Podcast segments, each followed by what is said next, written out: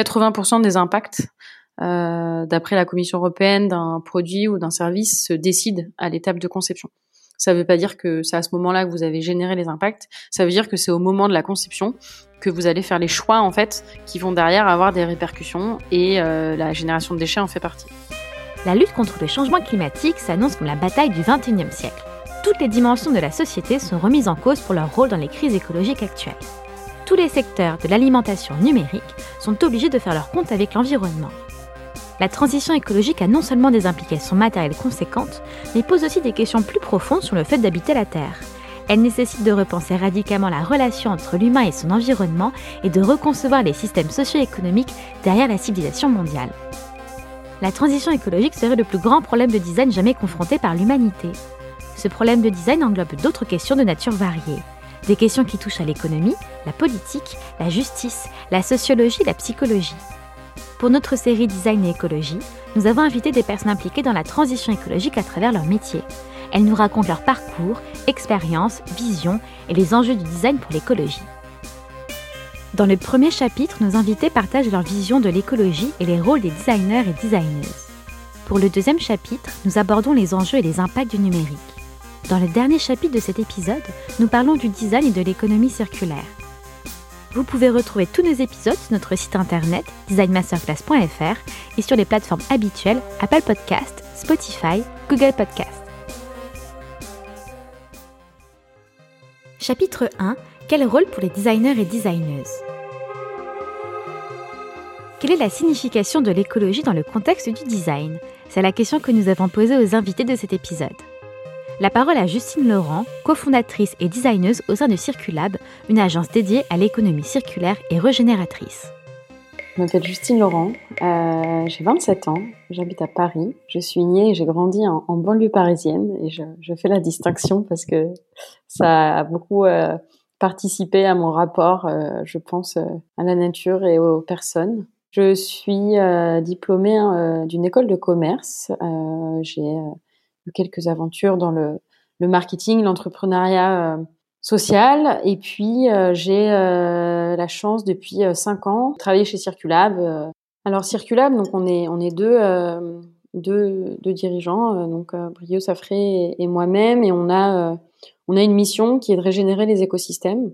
Et finalement, qui est partie, qui s'est construite petit à petit sur la volonté et la nécessité de sortir de la notion de déchet parce que le, déchet est quelque chose euh, euh, créé par l'espèce humaine. Il y a une économie du déchet. Euh, et dans la nature, le déchet n'existe pas. Et du coup, l'idée, c'est bah, de faire sans les déchets. Et à partir du moment où on n'utilise plus le mot déchet et où bah, rien n'est déchet, bah, ça ouvre un champ des possibles énorme. Et en fait, selon nous, c'est en s'enlevant ça de la tête qu'on peut participer à la fin du déchet ultime, comme on aime à l'appeler.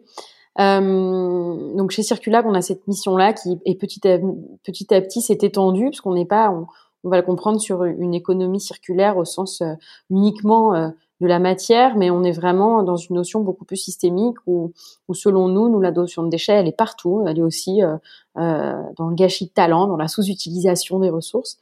Et du coup, en allant chercher finalement cette euh, sortie de la notion de déchet, on peut aller créer de l'impact euh, positif et puis mieux considérer et se responsabiliser par rapport à tout ce qui nous entoure.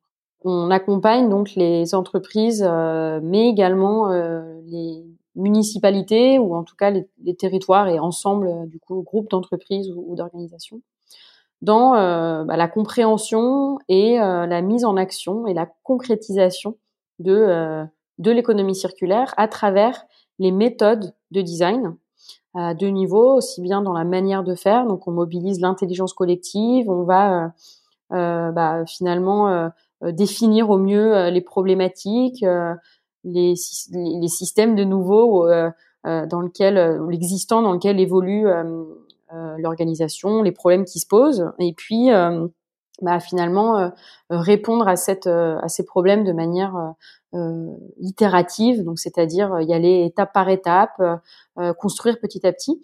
Et puis le design, il est aussi sur la concrétisation, où selon nous, euh, dans la mise en place de ces projets-là, il faut y aller commencer sur des contextes dans des contextes et des situations et pour des utilisateurs bien spécifiques, et puis construire là-dessus, enrichir et voilà et y aller petit à petit travaille euh, sur des sujets de concertation, notamment entre les acteurs, donc réunir les acteurs autour du problématique pour favoriser et faciliter le passage à l'action. Donc on travaille avec la ville de Paris sur la sortie du plastique à usage unique.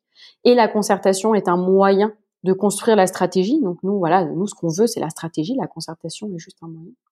On travaille avec des TPE, PME pour les aider à, à améliorer ou à repenser leurs activités aujourd'hui euh, bah, du coup en utilisant un nouveau prisme de réflexion qui est celui du design circulaire. Et puis on a aussi une, une forte activité euh, sur le, la formation.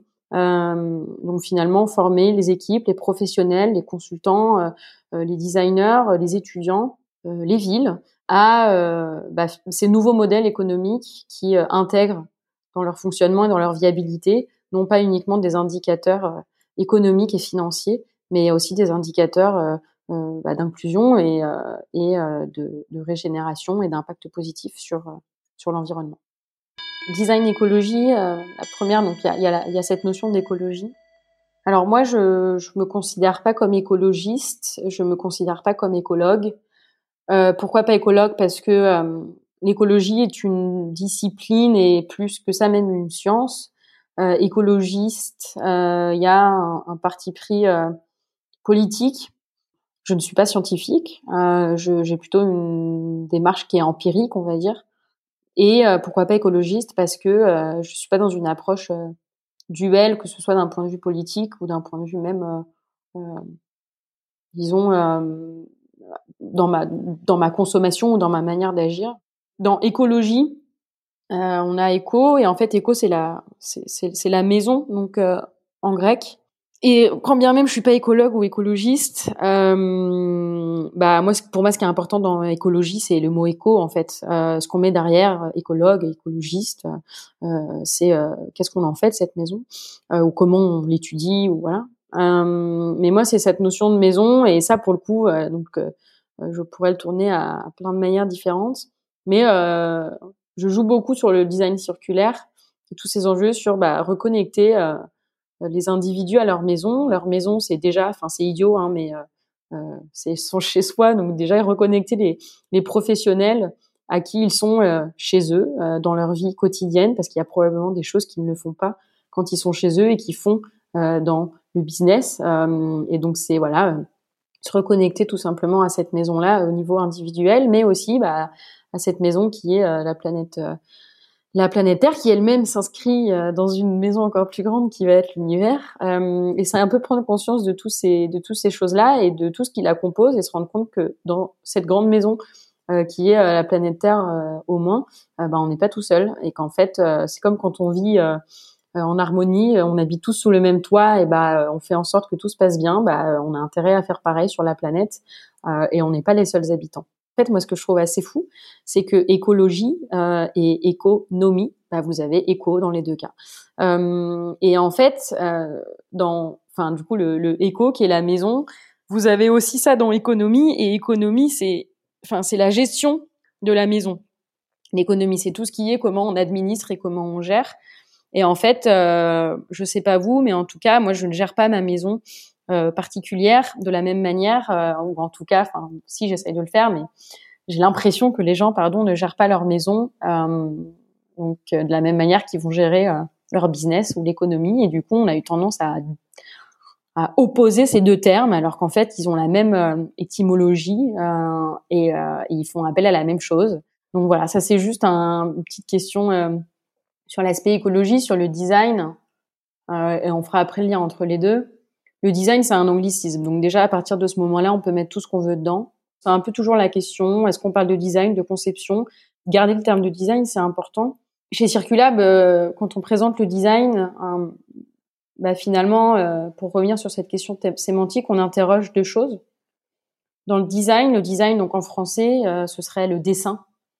Et l'avantage là, c'est qu'on est dans un podcast oral. Et quand je vous dis le dessin, bah, vous pouvez penser à plein de choses différentes.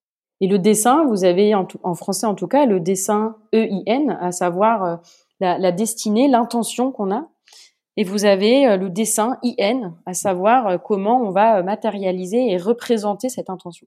Et en fait, du coup, quand on, va poser la question du design et dans le design et écologie, eh ben, on en revient finalement euh, non seulement bah, à cette approche technique et appliquée du design comme euh, elle a été développée euh, depuis euh, plusieurs années sur bah, tout ce qui va être l'expérience, le produit ou même la, méthode. donc là, qui va être plutôt bah, ce dessin IN.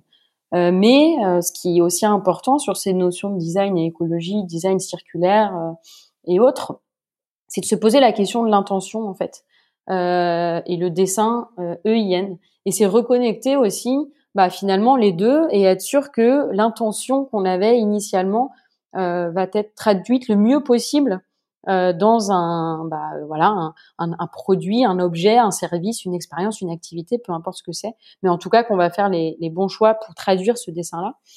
Euh, et inversement, que quiconque euh, conçoit, matérialise, euh, lance une idée, donc la, la dessine, euh, et bah la la destine aussi, donc euh, a bien en tête où il veut aller, à quoi ça va servir.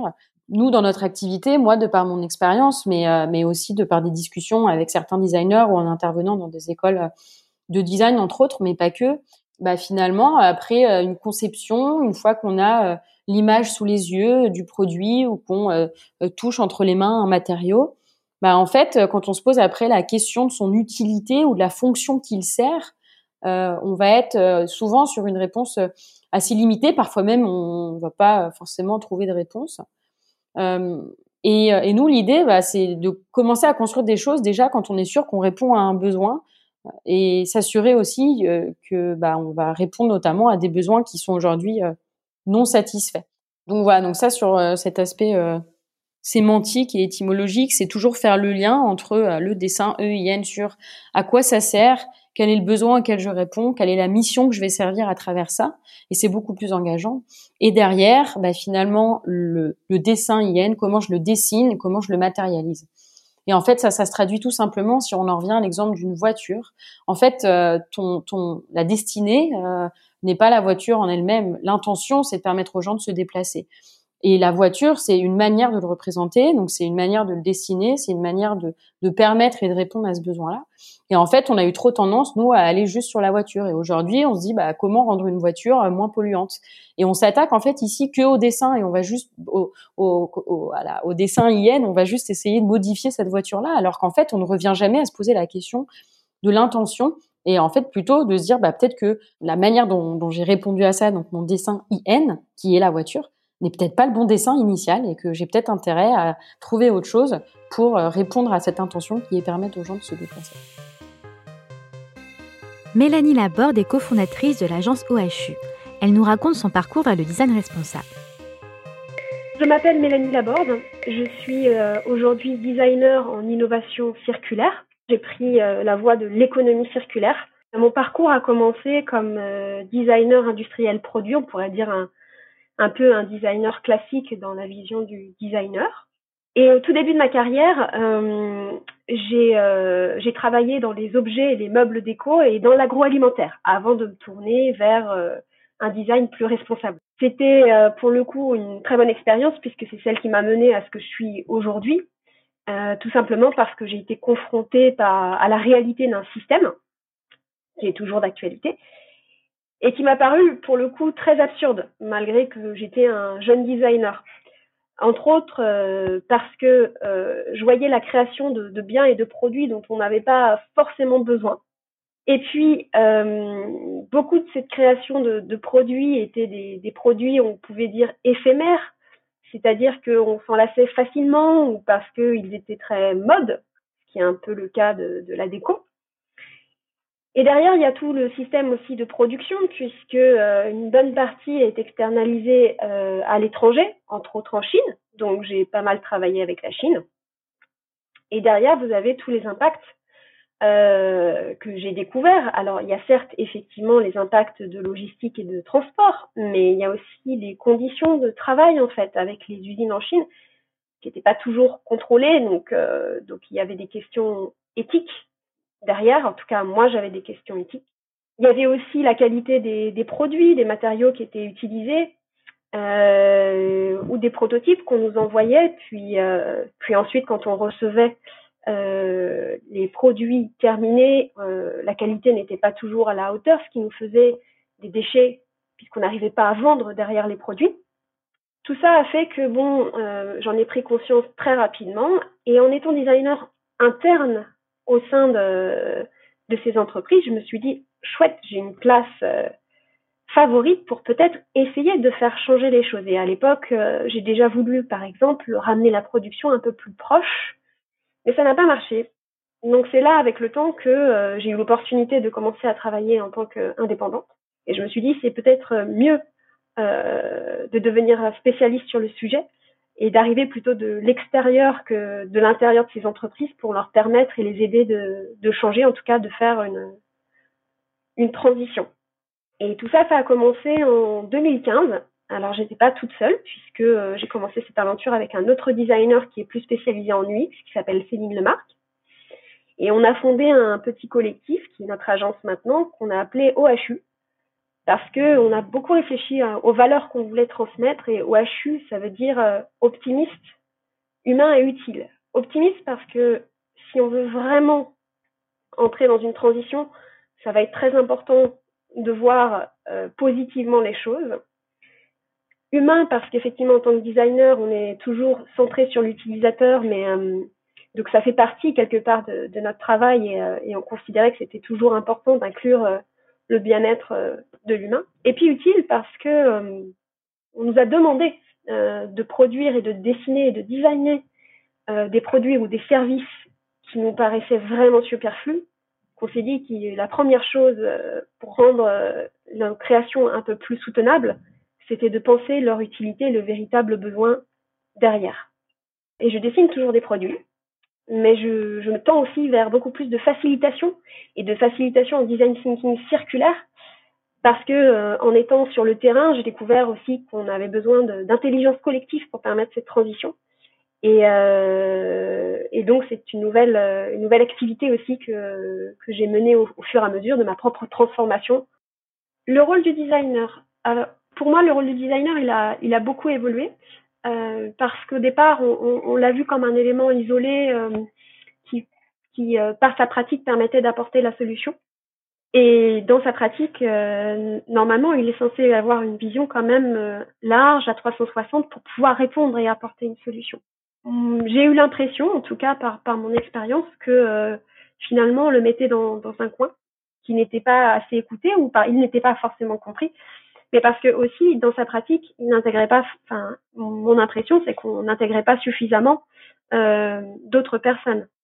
Euh, entre autres, au fur et à mesure que je travaille dans le domaine du circulaire, il est clair que pour moi, pour arriver à une transition, on ne peut pas y arriver euh, sans qu'il y ait une implication de différentes personnes sur différents sujets, pas forcément des spécialistes, des non-spécialistes aussi, parce que c'est pas parce qu'on aura quelques experts en circulaire qu'on arrivera à faire cette transition, mais parce que tout le monde embrassera un minimum de circulaire et que tout le monde se sentira impliqué sur le sujet.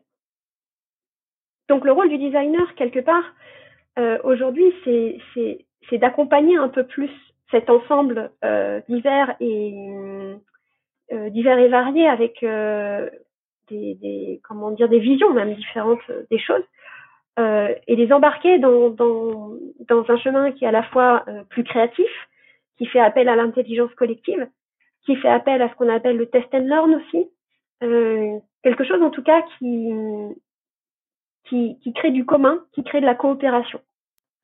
il est pour moi, le design, c'est un, un, superbe outil, finalement. Euh, je le prends comme un outil. Et un outil qui, euh, qui nous permet euh, d'utiliser ce qu'on a euh, de, de, de, plus euh, résilient, finalement, en tant qu'être humain. Puisque notre créativité, c'est ce qui nous a toujours permis de nous adapter, adapter et d'évoluer au fur et à mesure de notre histoire. Je m'intéresse aussi beaucoup d'ailleurs à, à l'histoire en général, parce que euh, elle, nous, elle nous montre plein d'expériences déjà passées, qui peut nous rappeler un petit peu euh, ce que l'on vit aussi aujourd'hui parfois, et qui nous montre aussi comment ça a été abordé euh, à l'époque. Donc non, le, design n'est pas n'est pas suffisant. Mais par contre, il est un outil vraiment intéressant et particulièrement un outil d'intelligence collective qui fait aussi appel à la créativité et qui implique une diversité de personnes, d'acteurs et qui quelque part les valorise en montrant que parce qu'on a tous une particularité et qu'on peut apporter quelque chose, si on les met en commun, on peut trouver une solution. Et cette solution, en plus, dans la pratique, avec euh, tout ce côté de test and learn, c'est quelque chose qui va pouvoir être adopté et rentrer dans nos habitudes beaucoup plus facilement. Donc, oui, le design, on en a besoin, et non, il n'y a pas que lui dont on a besoin pour y arriver. On a besoin de perspectives autres. Euh, je vous parlais par exemple de l'histoire. L'histoire est, est, impressionnante parce que euh, elle, elle, elle, peut nous donner déjà des exemples concrets euh, de comment euh, on a fait face à certains euh, changements climatiques. Par exemple, euh, si je ne sais pas si vous êtes au courant, mais au Moyen Âge, à un moment donné, il y a eu moins de forêts en France qu'actuellement. Et, euh, et, déjà à l'époque, on s'est posé la question de mince, si on n'a plus d'arbres, comment on fait? Parce que c'était une ressource importante. Donc du jour au lendemain, il y a eu des changements qui ont été faits au sein du fonctionnement de la société, malheureusement pas toujours égalitaires, pour pouvoir remettre euh, les forêts à flot. Et ensuite, on est venu même à une gestion des forêts. Gestion des forêts qu'on a toujours aujourd'hui, en tout cas en partie en Europe, avec, euh, entre autres, le logo FSC lorsque vous voulez acheter du bois qui provient d'une euh, d'une exploitation durable. Donc c'est très intéressant aussi de se pencher sur euh, d'autres domaines qui peuvent nous apporter une réflexion ou même une façon de faire différente auquel on n'aurait pas pensé. Que à la différence euh, de mon travail au, tout début de ma carrière, c'est je dois je dois aujourd'hui penser systémique, mais je dois surtout penser presque écosystémique, voilà, comme un écosystème naturel. Et dans un écosystème naturel, je me permets cette analogie pour euh, pour essayer de, faire comprendre un peu plus cette complexité. Il y a des liens de tout ordre, mais qui permet euh, d'arriver à un système qui est interconnecté et qui crée des liens euh, le plus souvent euh, de liens de symbiose, ce qu'on appelle en gagnant-gagnant, mais des liens euh, qui sont divers, avec des fonctions diverses, avec euh, une agilité et un changement régulier. Et c'est tout ça qui forme cette complexité. Et aujourd'hui, on a, euh, on a souvent créé des systèmes fermés, des systèmes qui n'évoluent pas, des systèmes qui sont facilement euh, déclinables sous forme d'ailleurs de chiffres euh, que l'on maîtrise. Maîtriser un écosystème, c'est pas possible. C'est ce que euh, finalement, si on regarde l'histoire, l'humain a voulu faire et, et se gargarisait de faire maîtriser la nature. Mais au fond, aujourd'hui, on est rattrapé par ça et on voit que ce n'est pas possible et que ça nous dépasse. Et pourtant, si je continue sur mon analogie sur euh, un écosystème naturel, il est impressionnant la façon dont il va euh, lui-même se régénérer quand on le laisse prendre ça en main euh, par lui-même et à quelle rapidité aussi il va. Donc là où on a peur sur des choses qu'on ne contrôle pas, peut-être que moi j'y vois le fait que finalement on a peut-être on ne devrait pas avoir peur parce que des solutions il y en a, il en existe et pour le coup si on est à court d'idées, je pense que un des meilleurs endroits qui nous en apporte et c'est pour ça que le biomimétisme fait partie aussi de la démarche circulaire, c'est bien la nature, l'environnement dans lequel on vit. Fabrice Lutte est designer systémique et cofondateur du collectif Archipel QC. Il nous explique comment le design écologique nécessite de remettre en question les systèmes et les liens. Je suis euh, Fabrice Lutte, je suis designer. Je suis cofondateur aussi d'un collectif d'acteurs sur Lyon qui s'appelle Archipel QC. Comment est-ce que je suis euh, arrivé à, à, être designer? Ben, Je crois que j'ai été designer euh, très vite parce qu'en fait j'ai fait une école de j'ai fait une école de 3D d'infographie, donc c'était surtout pour bosser dans le film d'animation à la base. Et puis j'ai rencontré un gars qui euh, qui voulait monter un studio de web qui était déjà dans le web. Au final j'ai commencé par le web. Et du web, du coup, j'ai dévié dans, euh, dans toutes les, euh, les, déclinaisons et les évolutions du design, que ça soit design de conception web, donc web designer à la base, pour ensuite faire du design UI, design UX, Donc là, être plus centré sur l'utilisateur, du coup, être plus sur de la facilitation pour pouvoir faire du travail sous forme d'atelier. Et puis euh, être moins dans la conception ensuite et remonter un peu plus sur la stratégie et sur, euh, sur la rédaction des cahiers des charges.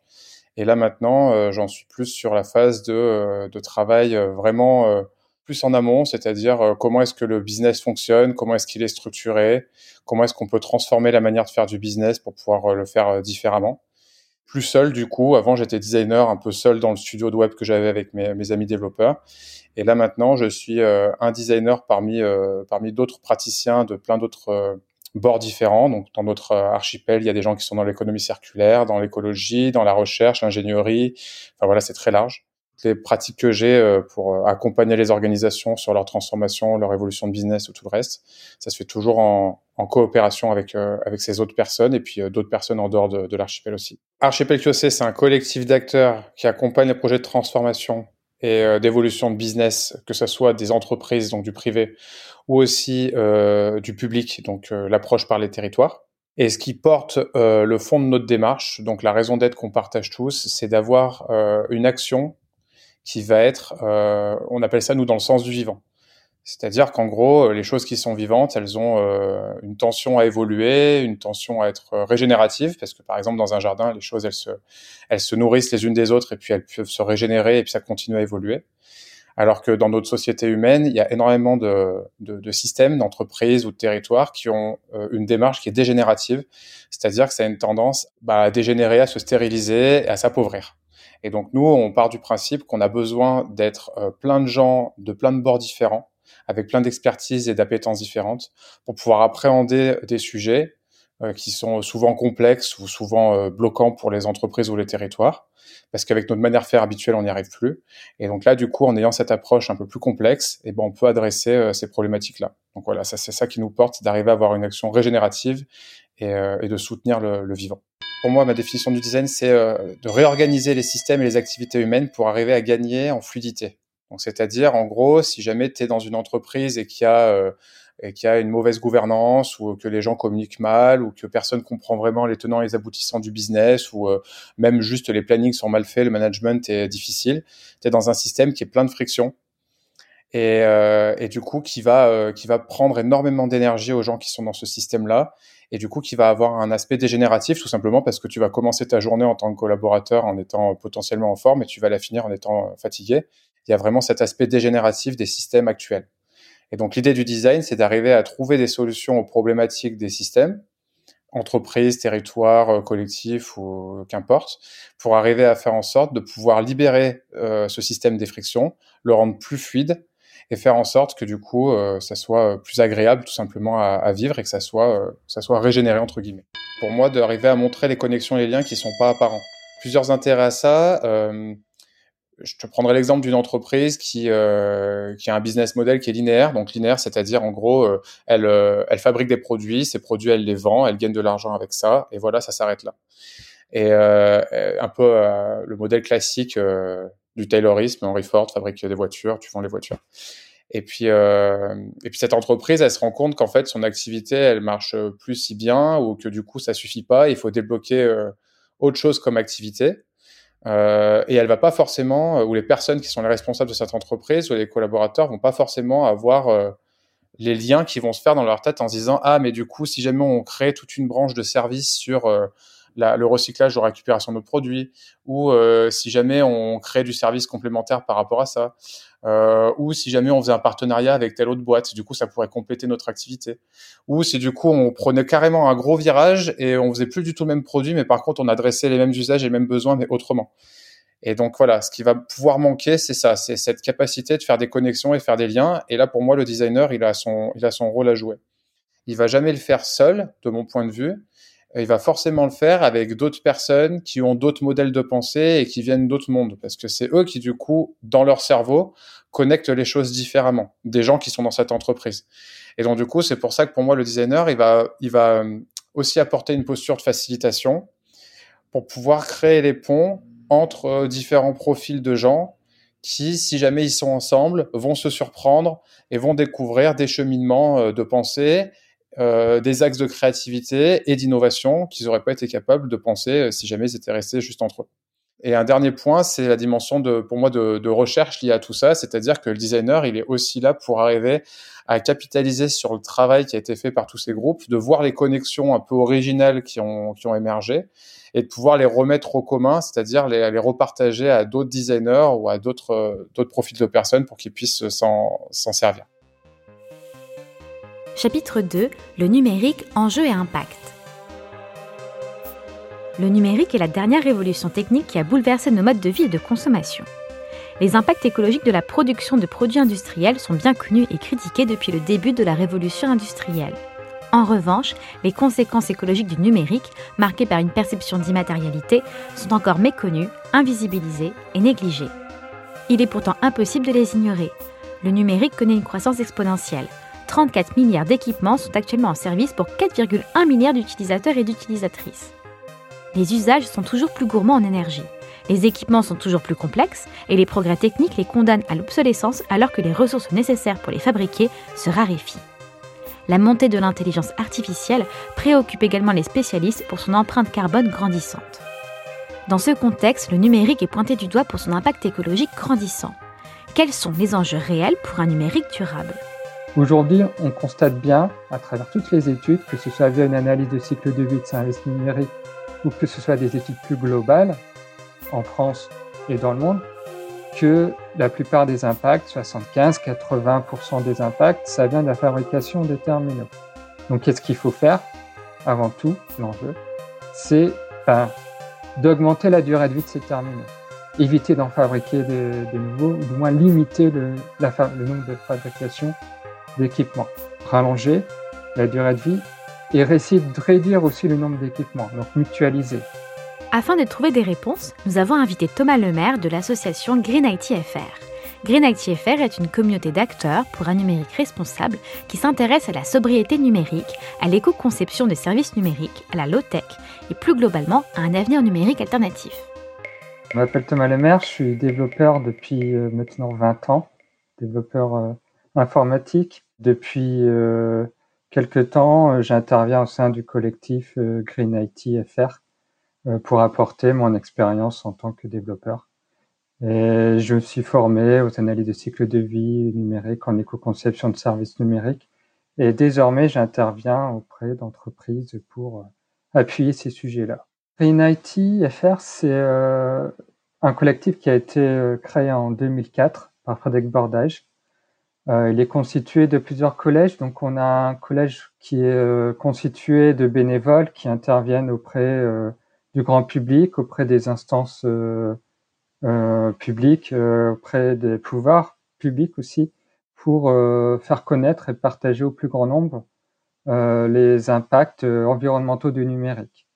on est notamment intervenu dernièrement au niveau de, la proposition de loi au Sénat euh, qui veut réduire l'empreinte environnementale du numérique.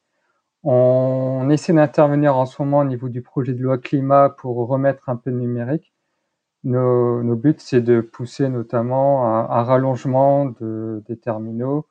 Et à côté, il y a un collège, plus d'experts, professionnels du numérique, qui produisent des études sur euh, les, les impacts environnementaux du numérique et aussi des outils des solutions, des méthodes qui aujourd'hui font référence euh, dans la plupart des, des, entreprises, notamment des agences web, pour euh, réduire cette empreinte euh, environnementale du numérique au quotidien, donc auprès des, des professionnels. Le, le, sujet est là et bien dans la tête aujourd'hui. C'est vraiment à la fabrication des équipements qu'il faut d'abord s'attaquer. Il y a aussi tout l'aspect ressources abiotiques au niveau du numérique qu'il faut pas négliger. Euh, le numérique, ça se repose sur des métaux. On parle beaucoup des métaux rares et des terres rares, mais on peut dire c'est sur les métaux de manière générale. Hein. Si on prend la table de Mendeleïev qui recense tous les métaux aujourd'hui euh, à disposition, on voit que le numérique utilise une, une très grosse partie, si ce n'est la totalité de cette table-là. Dans un smartphone, on a entre 40 et 70 métaux différents. À côté de ça, si on regarde le sac à dos euh, écologique, euh, notamment d'un smartphone, un smartphone, ça fait 130, 150 euh, grammes. On va être entre 65 et 70 kilos de matières extraites du sol, des mines, pour pouvoir construire un smartphone. Donc 500 fois le poids d'un smartphone. Derrière, pour euh, extraire ces métaux-là, on, est dans des, on a besoin d'aller dans des mines et on a des excavateurs. Et les excavateurs ben, vont demander de, beaucoup d'énergie fossile pour pouvoir fonctionner. Donc on va utiliser aussi du pétrole.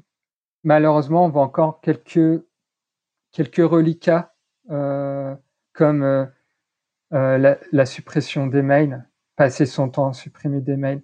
Non, vous supprimez des mails, vous allez malheureusement vous, allez perdre votre temps entre guillemets. C'est pas ça qui va changer la donne parce que finalement derrière un mail, ben euh, il y a un stockage, il y a un stockage physique qui a déjà été fabriqué. On a déjà les disques durs qui ont été fabriqués.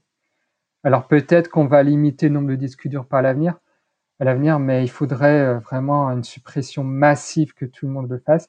Et finalement, en supprimant des mails, ben vous arrangez les, les, on va dire les hébergeurs de mail parce que vous faites leur boulot. C'est à eux plutôt de s'occuper de, faire du nettoyage dans leur disque, de faire des procédures automatisées, d'être un peu plus ingénieux, un peu plus intelligent. Et c'est pas à vous d'aller supprimer vos mails. Eux, ça les arrange d'avoir cette donnée-là parce qu'en plus, ils peuvent l'utiliser, ils peuvent euh, faire euh, un peu de, big data dessus euh, et mieux vous connaître voilà, ils ont, tout intérêt à avoir cette donnée-là. Ça, leur coûte beaucoup moins cher de rajouter un disque dur et d'avoir accès à cette donnée-là, ces données-là qui sont très riches. Vraiment faire attention à ces, ces communications, à ces reliquats encore qu'il y a aujourd'hui en France sur euh, supprimer un mail, ça peut sauver la planète, ou un mail, ça consomme autant que euh, ampoule pendant une heure, enfin, lorsqu'on envoie un mail.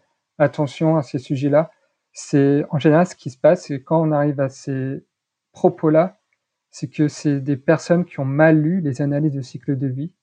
Aujourd'hui, l'analyse de cycle de vie, c'est attributionnel, c'est-à-dire on va répercuter une partie de la fabrication dans l'analyse, et ils vont regarder cette, analyse de cycle de vie de manière globale, sans vraiment euh, regarder les limites, le périmètre et le fait qu'on ait inclus euh, bah, cette partie fabrication ça, c'est le sujet. Aujourd'hui, on essaie d'intervenir le plus. Voilà cette surfocalisation sur les usages, que ce soit mail, que ce soit vidéo, le vidéo bashing. Il y a des acteurs économiques aujourd'hui. Ça les arrange. Ça les arrange parce que pendant ce temps-là, on ne parle pas des principaux problèmes. Encore une fois, la fabrication des équipements, la fabrication des terminaux. On n'en parle pas. On parle que bah, réduire euh, la résolution de vos vidéos, supprimer vos mails, Finalement, une fois que les équipements sont fabriqués, qui sont alimentés en électricité, ce qu'on en fait derrière, a un impact mais infime par rapport au reste. Il y a des lobbyistes qui reviennent par derrière pour dire ah non non non mais euh, il faut réduire euh, la taille. Voilà euh, la taille des, des, vidéos. Ils essaient de retransférer cette charge mentale sur les utilisateurs parce que ça les arrange. Sur les usages aujourd'hui l'enjeu, c'est euh, d'éviter de provoquer l'obsolescence. Il y a quand même un point important, c'est euh, si jamais tout le monde commence à regarder de la vidéo 4K demain, à travers euh, la 4G, bah, ça, ça, va derrière provoquer une saturation des équipements réseau et donc un renouvellement de l'infrastructure, ou du moins en France, c'est encore pire, c'est une juxtaposition euh, d'équipements. Aujourd'hui, la 4G, euh, elle arrive euh, à bout parce que on l'a énormément sollicité. Et c'est pour ça que la 5G est préconisée dans les grandes villes en, priorité. Mais ça, c'est parce qu'au départ, départ, on n'a pas éco-conscience, on n'a pas réglé le problème à la source c'est là où les usages peuvent apporter euh, une obsolescence, une saturation des équipements. Et c'est là où l'éco-conception a, beaucoup de vertus, encore une fois. C'est que si on oblige tout le monde à éco-concevoir, on va éloigner ces risques de saturation. On va éloigner cette saturation aussi sur les terminaux. Sur les data centers, euh, aujourd'hui, le nombre de serveurs, c'est 67 millions Donc, il faut relativiser l'impact des data centers. Les data centers ont fait beaucoup d'efforts sur la partie efficience énergétique. Le point d'attention aujourd'hui sur les data centers, ça va être qu'il euh, y a une consommation d'eau qui n'est pas anodine. On le voit bien au niveau des data centers Google. Euh, aujourd'hui, si on prend l'exemple qui, est en cours euh, au niveau du Texas, dans le comté d'Ellis, c'est que Google, s'ils installent leur data center, ils vont consommer 10% de l'eau potable. Donc, l'enjeu, il est là au niveau data center, faire attention à la consommation d'eau, au rafraîchissement, parce que l'efficience énergétique, si on revient euh, par rapport aux analyses de cycle de vie, on a eu un transfert d'impact dans l'efficience énergétique. On a transféré la diminution notamment des, euh, des, gaz à effet de serre vers la consommation d'eau. On a une augmentation d'eau pour compenser cette diminution de gaz à effet de serre. Donc il faut voir ça de manière vraiment dans un ensemble. Maintenant, encore une fois, les data centers, c'est pas le premier sujet aujourd'hui. Le premier sujet au niveau du numérique, ça reste vraiment la fabrication des équipements et des terminaux. Quand on prend un peu toutes les courbes, ben, euh, il suffit de regarder les courbes de gaz à effet de serre, d'énergie primaire, de, d'extraction de ressources minières, on voit que c'est que des courbes exponentielles. Parce qu'on est dans une société avec un mode de vie très consumériste. Et, euh, forcément, il y a, une fuite. À un moment donné, on va, on peut pas, on peut pas indéfiniment euh, continuer comme ça. Euh, on est même sur une planète avec des ressources finies, donc ça, peut paraître simple, ce que je dis, évident, mais voilà, c'est important de prendre conscience qu'aujourd'hui, le numérique se repose sur des ressources qui sont finies. On ne peut pas euh, continuer comme ça indéfiniment. Il va falloir, à un moment donné, réduire euh, notre, euh, on va dire, no notre consommation d'équipements numériques. Par contre, la technologie, derrière, faut continuer à innover. Moi, je suis convaincu qu'il faut continuer à innover parce que le numérique, notamment, participe beaucoup à tout ce qui est santé, amélioration de notre système de santé. Euh, en termes de communication, télécommunication, c'est un superbe outil aussi. En termes de partage de connaissances, c'est pareil, c'est génial. Si on a un trou, on ne sait pas, on se souvient plus de quelque chose, ou on veut euh, réparer soi-même euh, notre machine à laver, ben, numérique, c'est un superbe outil pour, pour nous permettre de le faire euh, nous-mêmes. Voilà, donc il faut aussi à côté le préserver. Euh, parce que c'est un outil de résilience aussi. On l'a bien vu avec le télétravail, avec la crise sanitaire, sans numérique, on aura quand même beaucoup plus de mal euh, à travailler pour euh, quelques-uns d'entre nous, pas tout le monde, mais quelques-uns. Et euh, c'est aussi un outil qui permet ben, de modéliser, notamment par rapport au changement climatique, euh, voilà, météo, voilà, ça sert aussi la partie environnementale indirectement. Il y y a cette partie-là du numérique high-tech où il faut continuer à améliorer les puissances de calcul. on, va, on peut parler d'informatique quantique où c'est utile. Par contre, à côté, il faut être un peu plus sobre sur euh, le numérique euh, qui aujourd'hui rend des services quotidiens qui sont utiles, hein, qui sont agréables, mais on n'a pas forcément besoin euh, d'avoir une puissance, euh, une puissance identique. Et si on fait pas attention à ça, ben on risque de détériorer la partie high tech ou la partie numérique, voilà, très utile, euh, en même temps que cette partie-là, plus divertissement, plus quotidien. C'est un peu plus complexe que juste dire euh, le numérique c'est mal ou c'est bien. Non, le numérique c'est bien, mais il faut savoir aussi faire des, des arbitrages pour pouvoir le préserver pour euh, l'avenir. Chapitre 3 Le design circulaire. Le modèle de production et de consommation classique suit une logique linéaire. Ce modèle s'appuie largement sur la disponibilité des ressources non renouvelables alimentées par les énergies fossiles. Dans l'économie linéaire, tout produit est conçu pour devenir déchet un jour.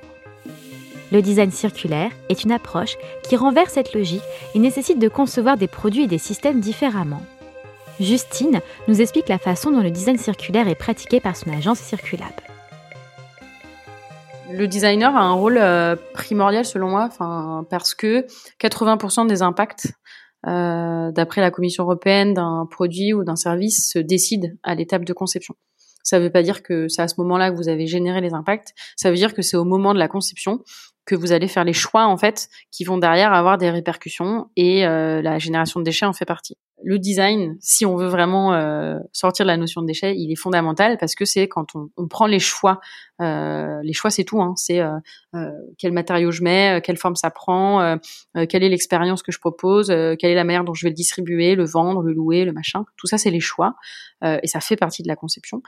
et bah, c'est au moment où on prend ces choix euh, que derrière, bah, en fait, euh, les impacts, en fait, ils sont déjà, euh, ils sont déjà écrits, ils sont déjà évidents. Si vous décidez dans vos choix que votre bouteille elle est à usage unique et que du coup vous devez en vendre plus, en fait, vous pouvez faire ce que vous voulez, il y aura toujours un déchet à la fin. Quoi. Et du coup, la place du designer, elle est essentielle parce qu'en fait, le designer, il participe à questionner en fait toutes ces notions de d'impact, de système, de d'écologie au sens de les écosystèmes, etc. Bah, dans les choix voilà qu'on va prendre quoi. Donc la place elle est essentielle maintenant. Euh, le problème c'est qu'aujourd'hui euh, quand on parle de designer en fait euh, on valorise pas cette place-là et il y a, enfin, nous, pour être une agence de design, avoir travaillé avec des designers, le problème, vous avez notamment beaucoup d'agences de design, c'est que finalement, paradoxalement, cette phase de, enfin, le designer, il participe pas forcément à la phase de conception. Ça peut paraître idiot, mais en fait, quand vous travaillez sur brief, c'est-à-dire quand on vous dit, euh, euh, produis-moi une machine qui peut permettre de faire des cocktails chez soi euh, facilement, bah en fait euh, vous participez à la matérialisation de l'idée, à quoi ça va ressembler. Donc vous participez euh, en partie à sa conception, mais matérielle, disons. Mais en fait, vous enfin une fois qu'on vous a dit ça, vous n'allez pas pouvoir venir questionner en disant attendez, vous êtes sûr que pour permettre aux gens de se faire plaisir chez eux, c'est le meilleur moyen d'y répondre? Et du coup, euh, le designer a une place primordiale, mais il faut qu'on lui donne cette place. Et il faut qu'on mobilise davantage euh, de designers euh, dans vraiment le moment, euh, enfin dans la, rédaction d'un brief en fait, euh, dans le moment où on va dire c'est ça qu'on veut faire. Ça c'est une chose. Et l'autre chose, c'est que par designer, j'entends pas uniquement ceux qui dessinent en fait. on est tous designers quelque part parce que vu que le design c'est prendre des choix, et en fait, euh, on est tous euh, capables d'être designers. Donc, plus que la place du designer, c'est la place du design et, et l'importance qu'on accorde à la phase de conception. L'idée, c'est que même quelqu'un qui n'est pas designer, qui n'a pas fait d'études de design, il, il peut participer euh, il faut qu'il participe à cette phase de conception. Et pour moi, c'est plus cette question-là qu'il faut se poser, à savoir quelle est la place qu'on accorde au design et à la phase de conception euh, dans la génération des impacts. Euh, et on passe pas assez de temps, en fait, à se poser les bonnes questions et à, à s'assurer que les choix qu'on prend sont les bons. On passe trop de temps à mesurer les choses, euh, à euh, les mettre en place, à calculer leur rentabilité, euh, plus que en fait sur la conception et les fameux choix.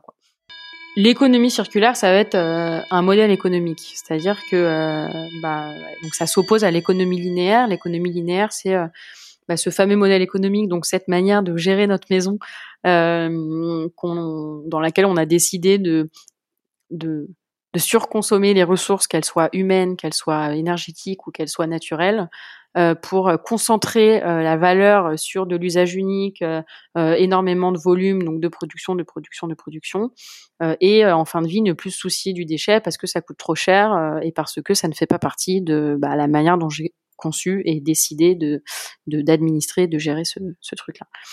Euh, et du coup, l'économie circulaire, elle, elle s'oppose à ça, ou en tout cas, c'est une, autre présentation euh, des modèles économiques. L'idée dans l'économie circulaire, c'est que vous n'avez pas de flux perdu. Ou en fait, l'idée, c'est que vous êtes dans un modèle économique où il n'y a pas de flux perdu, donc que ce soit au début ou à la fin ou pendant. Euh, dès que quelque chose euh, sort du système, donc je, je, vous donne un exemple, vous avez, euh, je sais pas, la, la, chaîne par exemple de la de la banane dans l'agroalimentaire. Euh, et aujourd'hui, dans ce modèle-là, bon bah, je, imaginons que moi je suis une entreprise française euh, qui vend des bananes. Euh, dans le modèle, bah, en fait, les bananes, je les achète très loin. Euh, elles, enfin, elles viennent de très loin, pardon. qu'elles puissent voyager et ne pas se détériorer, elles ont besoin d'être protégées. Donc, il y a des emballages plastiques, etc. Puis après, une fois qu'elle arrive en magasin, je la vends. Et puis voilà, là, du coup, la banane va être consommée. Et, et, et voilà, et l'histoire s'arrête là, en tout cas aujourd'hui. Et typiquement, dans, ce, parcours-là, vous avez un flux perdu dans le système qui est le flux de l'emballage. Pourquoi? Parce qu'en fait, euh, bah, l'emballage, il va être utile à la banane uniquement sur sa durée de transport. Alors qu'en fait, la banane, déjà, elle a une, vie qui est bien plus longue que ça. Et par ailleurs, euh, en fait, ce flux perdu qui est l'emballage, euh, il a un usage qui pourrait être, euh, enfin, on, pourrait en fait euh, s'en servir pour répondre à d'autres usages, pour répondre à d'autres besoins, etc. Et en fait, aujourd'hui, il y, a ce flux perdu là. Et dans l'économie circulaire, c'est de se dire, bah, à aucun endroit on a un flux perdu. Et en fait, vous n'avez aucun aucun déchet qui est produit. Et quand on dit qu'il n'y a pas de déchet qui est produit, ça ne veut pas dire que euh, je mange tout ce que j'ai, que je mange la peau de la banane et que euh, euh ça ne veut pas du tout dire ça. Et il faut s'enlever ça de la tête. L'idée, c'est pas de revenir tous habiter euh, euh, dans la forêt de voilà chasseurs-cueilleurs. En tout cas, moi, c'est pas mon propos. L'idée, c'est juste de se dire que ce qui n'est plus adapté pour un système, un cycle ou un, modèle ou une entreprise l'est forcément pour l'autre dans la nature, vous avez le séquoia qui grandit, qui va avoir des cycles. Euh, déjà, vous ne verrez jamais un séquoia de 50 km de haut, où il s'arrête de grandir à un moment, mais il continue, par, par, contre, de se développer, il continue de vivre. Donc ça, c'est déjà quelque chose. Pour vivre, on n'a pas forcément besoin de, de croître indéfiniment. Du coup, l'idée, c'est que dans la nature, vous avez séquoia, et ce séquoia, il produit des déchets, pour lui en tout cas, c'est ses feuilles, parce que du coup, à chacun de ses cycles, il va régénérer ses feuilles, en fait. Donc pour lui, c'est un déchet, mais en fait, c'est un flux perdu pour lui, ça sort de chez lui, mais ça arrive sur les sols. Euh, et les sols, ça va après servir, se transformer en nutriments, etc., etc. Et en fait, ce qui est génial dans ce système-là, c'est que lui, à un moment, ça va lui être bénéfique au séquoia. Pourquoi? Parce qu'en fait, ce flux perdu pour lui, il va venir euh, enrichir, donc ça va être un flux entrant euh, pour les micro-organismes, pour les champignons, etc. Ça va se décomposer dans les sols, ça va enrichir donc en termes de sucre notamment, en termes d'humidité, etc. Et en fait, lui, euh, il va venir à travers ses racines bah, repomper euh, ce qu'il lui faut en termes euh, d'énergie, de nutriments. à travers la photosynthèse, il va repartir sur un cycle. Et en fait, c'est un système qui est complètement vertueux. L'économie circulaire, en gros, c'est ça. Le design circulaire, ça va être plus le moyen de finalement de, mettre en place les, techniques utilisées, les méthodes utilisées pour bah, s'assurer que on, va inscrire en fait et s'inspirer des modèles d'économie circulaire pour concevoir nos activités, nos produits, nos services, etc. Mais en fait, ce qui se passe aujourd'hui, la raison pour laquelle j'utilise ce, terme avec prudence, c'est comme fait comme tous les, les, termes qui commencent à devenir un peu à la mode et tout. L'économie circulaire, euh, bah, si on est uniquement sur euh, une gestion des flux euh, et, euh, et, juste boucler la boucle pour boucler la boucle, euh, et pas forcément de faire de collaboration, de penser à tous les systèmes et tout, bah ça peut pas fonctionner. Et en fait aujourd'hui dans l'économie circulaire, et j'en parlais ce matin avec, enfin, tout à l'heure avec un partenaire qui me disait qu'il entendait de plus en plus de personnes qui disaient que l'économie circulaire était un modèle qui n'était pas euh, viable sur le long terme. Et moi je suis d'accord parce qu'en fait eux quand ils disent ça, ils se basent sur une économie circulaire qui va prendre une bouteille d'eau euh, pour la recycler, pour la remettre dans le même cycle. Mais en fait, là, euh, ce serait comme euh, ce séquoia, il prend, euh, il prend cette feuille et il essaye de se la remettre dessus et et en fait, non. Enfin, l'idée de l'économie circulaire, c'est que vous allez avoir plein de nouveaux usages, ça va bénéficier plein de personnes différentes tout au long du trajet. Et puis, à un moment, au bout de cette boucle-là, bah, ça va vous revenir positivement pour plein de raisons différentes. Et l'économie circulaire, on a trop tendance à l'approcher, en tout cas aujourd'hui de plus en plus, notamment institutionnellement parlant, comme euh, juste boucler la boucle de matière, donc en fait prendre un déchet euh, et puis euh, le, le, le, retransformer en ressource qu'il était initialement, donc sur, lui rendre sa forme initiale. Donc déjà ça c'est idiot parce que euh, lui rendre sa forme initiale, c'est pas possible quoi. la feuille, elle redevient jamais feuille en l'état. Enfin, elle passe par plein de d'états, de cycles, et en fait, c'est à tous ces niveaux-là qu'elle va générer tout un tas d'autres répercussions qui après vont être bénéfiques à l'ensemble. On est dans des modèles vu qu'on veut absolument boucler la boucle, etc. bah en fait, on fait voyager les déchets super loin et tout. Euh, et ça fait pas sens. Euh, et du coup, ça coûte très cher. Euh, enfin voilà, tout le tintouin. Ce qui est important dans le design circulaire, c'est vraiment que moi, quand je l'utilise, je mets en avant cette notion de méthode et, et justement d'intention. Euh, comme, enfin, en fait, j'y reviens. Euh, design circulaire, bah, il y a toujours cette quelle est l'intention qu'on a derrière le fait de boucler la boucle et bah, comment est-ce qu'on va concrétiser ce truc-là. Et en fait, quand vous utilisez le terme de design circulaire plus qu'économie circulaire, vous êtes déjà assurément plus en phase avec cette notion de se poser la question de euh, à quoi ça sert. Voilà, nous ce qu'on veut c'est pas boucler la boucle, c'est euh, euh, bah, réduire les flux, hein. enfin en tout cas faire en sorte, comme je disais, qu'il n'y ait pas de flux perdu, c'est être plus sobre en ressources, c'est ne pas voilà sur 70 kilos de matière pour un kilo de produit fini, enfin ça ne fait pas sens et ça veut dire qu'on a beaucoup beaucoup de kilos de flux perdus. Et donc dans le design circulaire, c'est se reconnecter à cette notion d'intention, de mission, et aussi utiliser en fait les méthodes de design Euh, donc nous, typiquement, euh, quand on présente euh, ce design circulaire, ça se joue à deux niveaux. Le premier, c'est le, disons, le, mode de pensée qu'on va adopter. Donc le mode de pensée, après, il va être décliné en termes de quels sont les indicateurs de performance que je vais choisir. On a donc on appelle ça les KPI dans le jargon. comment est-ce que je vais aller calculer ma, ma valeur? Comment je vais impliquer mes parties prenantes? Donc ça, cette, ce mode de pensée, euh, dans le design circulaire, vous avez quatre sphères. Vous avez euh, la technologie, la faisabilité. Vous avez la viabilité euh, économique, en gros, ce qui veut dire l'équilibre dans les flux. vous avez la désirabilité aussi bien pour les utilisateurs finaux, car il faut que ça réponde à un besoin, mais aussi pour toutes les parties prenantes mobilisées. Et puis vous avez la notion justement de, de, circularité en termes de, on s'assure qu'en fait, bah, il n'y a pas de flux perdu et qu'il y a toujours des boucles qui sont créées. Donc en fait, le design circulaire, c'est un champ comme le design l'est aujourd'hui euh, au sens commun euh, d'application qui est hyper large. La première chose qui est importante, c'est toujours d'intégrer quelles que soient les choses sur lesquelles je travaille. J'ai toujours en tête ces quatre euh, niveaux d'indicateurs de, performance ou de suivi qui sont les sphères que j'ai mentionnées avant, à savoir la viabilité, la faisabilité, la désirabilité et la circularité. Déjà, la première chose, c'est que je garde toujours ces choses en tête et je vais essayer en fait d'aller les les, les, les, enfin, les matérialiser, les concrétiser, ou en tout cas euh, les mettre en avant le plus possible. Donc tous les outils et toutes les démarches que je vais commencer, euh, enfin que, que je mets en place, euh, quels que soient les sujets sur lesquels je travaille, concrétiser des choses alors même qu'on n'a pas fait le, le, le, changement de posture et de, et de mode de pensée. Enfin, vous pouvez concrétiser tout ce que vous voulez, vous arriverez jamais là où vous voulez aller.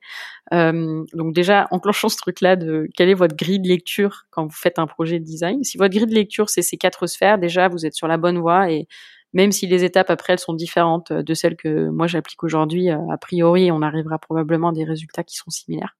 Et en fait, donc tous ces outils que nous on a développés, on vient les déployer en trois étapes principales, qui sont les mêmes étapes euh, que beaucoup de processus de design, euh, quels qu'ils soient, qui sont finalement une première étape d'exploration où en fait l'objectif dans nos projets, de manière plus ou moins intense et détaillée, mais c'est déjà toujours d'être sûr qu'on va observer, comprendre la problématique déjà sur laquelle on travaille, c'est une première chose. Et la deuxième, c'est aussi dans, quel système s'intègre euh, l'élément étudié. Donc, je sais pas si on veut améliorer un produit ou concevoir un produit ou bah, euh, c'est comprendre ok ce produit de quoi il se compose, comment il se décompose, euh bah, ce plastique il vient d'où, qu'est-ce qu'il y a avant, qu'est-ce qu'il y a après, etc. Donc déjà c'est remettre toujours l'élément dans son système. Ça peut être un produit comme ça peut être euh, une problématique. Euh, ok, bon, bah la problématique euh, de sortie du plastique et usage unique, dans, quel contexte ça s'intègre, qui dépend de ça, quelle partie prenante et tout. Donc il y a vraiment cette partie explorer, comprendre les flux et le système. Ça c'est quelque chose qui est propre au design circulaire, l'application de la pensée systémique à la phase d'exploration et d'observation. À partir de là, on définit les problématiques et surtout en, faisant ça, vous verrez, c'est euh, super puissant parce qu'en fait, euh, ça vous ouvre beaucoup plus euh, le champ des opportunités et des alternatives possibles. Après, on vient euh, générer des solutions, euh, trouver les meilleurs scénarios de projet et de réponses euh, aux problèmes. On vient essayer de trouver justement et de générer les idées. Donc, c'est la phase de création en réponse aux problèmes. Et c'est là qu'on vient particulièrement s'inspirer des principes d'économie circulaire et de tout ce qui va avec l'économie de fonctionnalité, l'écologie industrielle et territoriale, qui sont en fait juste des manières différentes, enfin, qui mettent des, des focus différents. Donc s'inspirer de tout ça pour trouver les meilleures sources euh, de résolution euh, aux problèmes. Et puis après, euh, bah, on va commencer à, mettre en place, à implémenter ces, projets-là à travers soit des plans d'action, soit la mobilisation des, des, parties prenantes, soit sinon la matérialisation du produit, de l'expérience utilisateur, etc. Justine illustre la mise en pratique du design circulaire lors d'un projet réalisé avec le groupe Sulo. Ce projet concernait le traitement des déchets encombrants et les problèmes rencontrés sur ce sujet. L'entreprise Sulo, c'est anciennement Plastic Omnium Environnement. Donc en fait, euh, c'était bah, un plasturgiste qui a commencé à faire des bacs euh, de tri pour euh, faciliter la collecte et la, la pré-collecte des déchets. Et donc j'ai travaillé avec eux donc depuis 2000, enfin deux ans, je crois. en fait, ils nous ont appelés en repartant d'une problématique qui est la gestion des déchets encombrants ou la non-gestion plutôt des déchets encombrants. Le, la question des déchets encombrants, elle se pose partout dans le monde. Euh, le déchet encombrant euh, en, en, en, France, euh, il faut savoir que le secteur des déchets, c'est un des, des, trois secteurs principaux où vous avez le plus d'accidents du travail. En fait, ça paraît anodin, mais c'est vous dire que le déchet, qui est quelque chose qui est censé ne pas exister, euh, bah, en fait, fait qu'il y a des gens qui se blessent, il y a des gens qui meurent, et surtout, ça coûte hyper cher. Donc déjà, à partir de ce principe-là. donc la gestion des déchets encombrants, c'est un donc c'est très accidentogène comme secteur. Vous avez 10% donc des travailleurs de la gestion des déchets qui sont victimes d'accidents du travail chaque année. et en Ile-de-France, vous avez chaque francilien qui jette en moyenne enfin 30 kilos de déchets encombrants chaque année. Ça paraît rien 30 kilos, mais chaque francilien. Enfin voilà. Puis en plus de ça, on se rend compte que le déchet encombrant, c'est aussi un problème pour les, les, collectivités, les bailleurs sociaux, parce qu'en fait, c'est moche, que ça ramène l'insalubrité, que vous avez un tas d'ordures, c'est facile à brûler, et que du coup, bah, derrière, il y a plein de conséquences. Donc bref, donc initialement, cet industriel nous appelle en disant nous, on souhaite apporter une solution euh, pour mieux euh, euh, bah, déposer et précollecter les encombrants. Donc là, en tant qu'industriel du plastique qui fait des bacs, bah, ils avaient en tête plutôt, je sais pas, un produit ou un truc dans lequel on puisse déposer facilement sa télé, son matelas, son machin. Et en fait, on se dit c'est bien, mais finalement, posons-nous la question de, bah, est-ce que, enfin, est-ce qu'on va dans la bonne direction et surtout, posons à plat définition de problème. Donc déjà là, il y a eu un temps de d'exploration ou la phase d'empathie, comme on l'appelle en, design euh, thinking, ne se fait pas que avec l'utilisateur, mais elle se fait aussi avec euh, la situation, le territoire.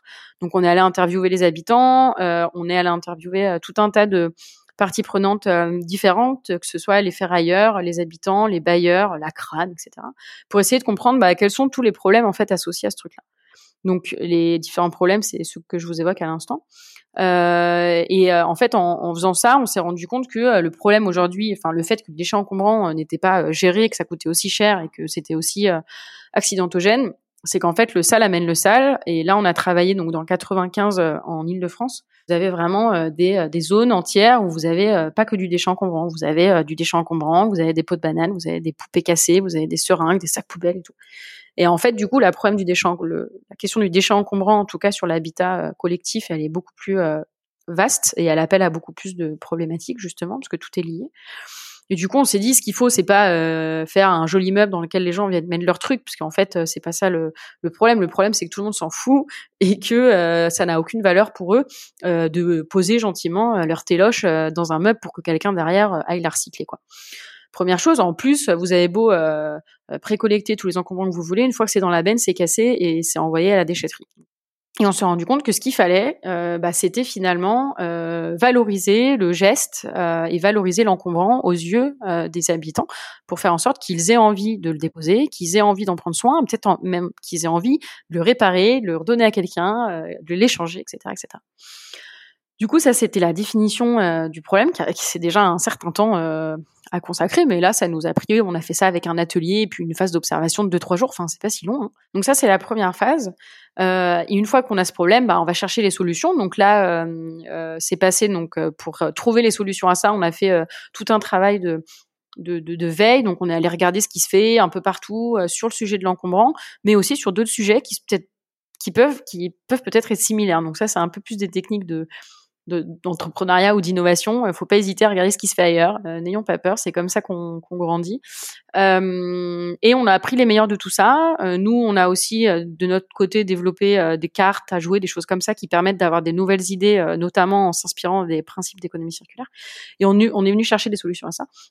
Et euh, bah, la troisième chose, ça a été de représenter euh, bah, cette solution euh, et puis après de la, de la présenter euh, à des premiers utilisateurs, voir comment ils réagissaient, etc. etc.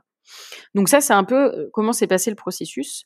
Juste en termes de méthode, tout du long, ce qui est hyper important, et c'est la force du design circulaire, et en tout cas comme nous on l'approche, c'est de mobiliser un maximum des parties prenantes différentes et concernées par la problématique. C'est-à-dire que si vous faites ce genre de processus avec juste Plasticomium Environnement, je vous assure que souvent, on va être très loin du terrain et on va être très loin justement de cette fameuse mission et, cette fameuse destinée.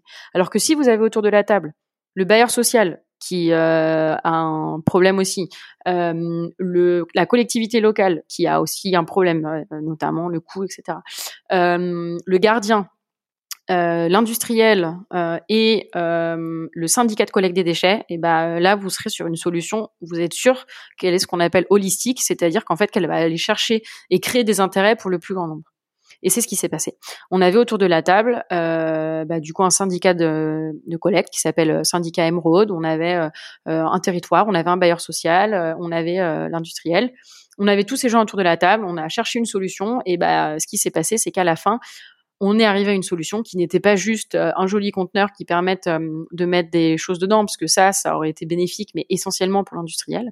Mais en fait, on a terminé ce processus sur la conception d'un service un peu clé en main et surtout, comme donc comme je viens de le dire, un service plutôt qu'un produit, où en fait déjà euh, la mission, l'objectif, euh, recherché par ce service, c'est de supprimer le flux encombrant, parce qu'en fait, ce qui pose problème, c'est le flux encombrant. Euh, et du coup, euh, de favoriser la réutilisation, le réemploi, la réparation et tout, et de redonner de la valeur en fait à ce flux-là. Et pour ce faire, bah, de s'appuyer finalement sur ce qui existe déjà, donc euh, des conteneurs qui existent déjà, et sur une expérience euh, à insérer au cœur des quartiers où en fait vous installez euh, au bas des, des différentes résidences un lieu de vie euh, qui serait quand même qui serait en fait une sorte d'hybride entre une mini déchetterie, une mini recyclerie, euh, un mini euh, je sais pas repair vélo où les gens voilà viennent échanger, réparer et tout. Puis vous avez des petites annonces qui permettent de dire moi j'ai ça machin bidule. Et puis évidemment vu qu'il y aura toujours des flux perdus justement parce que les gens ne voudront pas les récupérer ou les réparer, et bah vous avez les collectes qui vont bien ou vous avez une dépose hyper facile. Là, vous allez proposer ça euh, aux associations de quartier, aux ressourceries, aux ferrailleurs, voir s'ils sont intéressés. Et si vraiment ça intéresse personne, et bah là, dans le pire des cas, c'est envoyé à la déchetterie. Donc ça, c'est la solution finale sur laquelle on est arrivé. Et en fait, on se rend compte, alors c'est assez facile euh, de d'illustrer ça, enfin d'illustrer design circulaire par cet exemple, parce qu'on est sur un flux de déchets. Mais de nouveau, euh, bah, en fait, ça aurait pu s'appliquer à, quelque chose de, enfin, rien eu à voir quoi. Donc voilà, et donc là les impacts, euh, ce qui est hyper intéressant, c'est qu'en fait, euh, donc on est en phase, en attente de phase d'expérimentation avec, donc, enfin, suite à un appel à manifestation d'intérêt.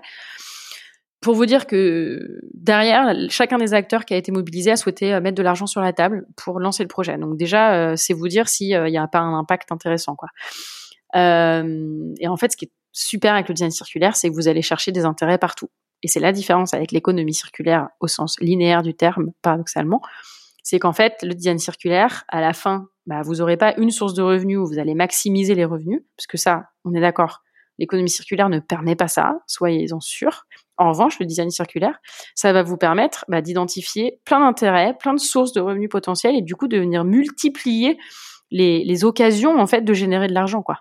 Euh, et toutes ces occasions de générer de l'argent, c'est toutes les occasions auxquelles vous répondez euh, à un problème. Donc par exemple, dans ce truc-là, vous allez euh, réduire ce qu'on appelle les déchets sauvages parce que euh, bah, vous avez une meilleure euh, appropriation de l'espace privé, donc du bas des résidences et tout.